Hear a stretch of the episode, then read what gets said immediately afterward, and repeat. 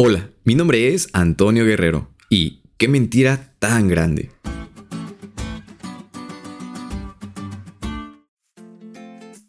Hoy en día, la gran mentira de la inmortalidad del alma es un tema muy popular.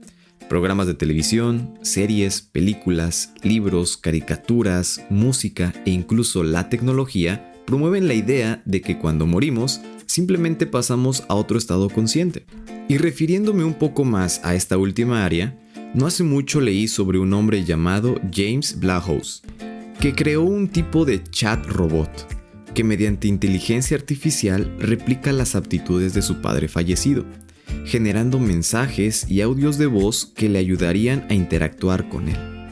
Este hombre menciona que al desarrollar esto buscaba una experiencia de consuelo al saber que su papá seguía con él. Ahora, está llevando la experiencia a una plataforma donde permitirá que las personas fallecidas compartan sus recuerdos, llamada Life Story Avatar. Esta nueva invención, implementada con la voz grabada del difunto y donde los seres queridos puedan interactuar con el avatar a través de un asistente de voz, aplicación móvil, computadora o futuro robot físico, respondería el avatar entonces a través de la tecnología de reconocimiento de voz similar a Alexa, con historias, recuerdos, bromas, canciones e incluso consejos pregrabados. Qué mentira tan grande sería, ¿no crees? Y saben, en nuestra vida cotidiana seremos severamente atacados con este tipo de pensamientos. Incluso, quizás hasta lleguemos a dudar. Y peor aún, quizá lleguemos a participar de esto. Pero hoy te quiero decir que no te dejes engañar.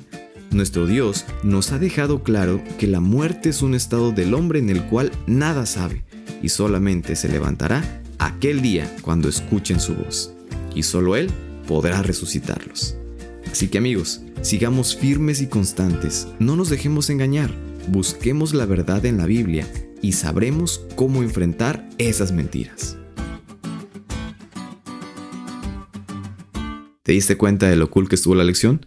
No te olvides de estudiarla y compartir este podcast con todos tus amigos. Es todo por hoy, pero mañana tendremos otra oportunidad de estudiar juntos.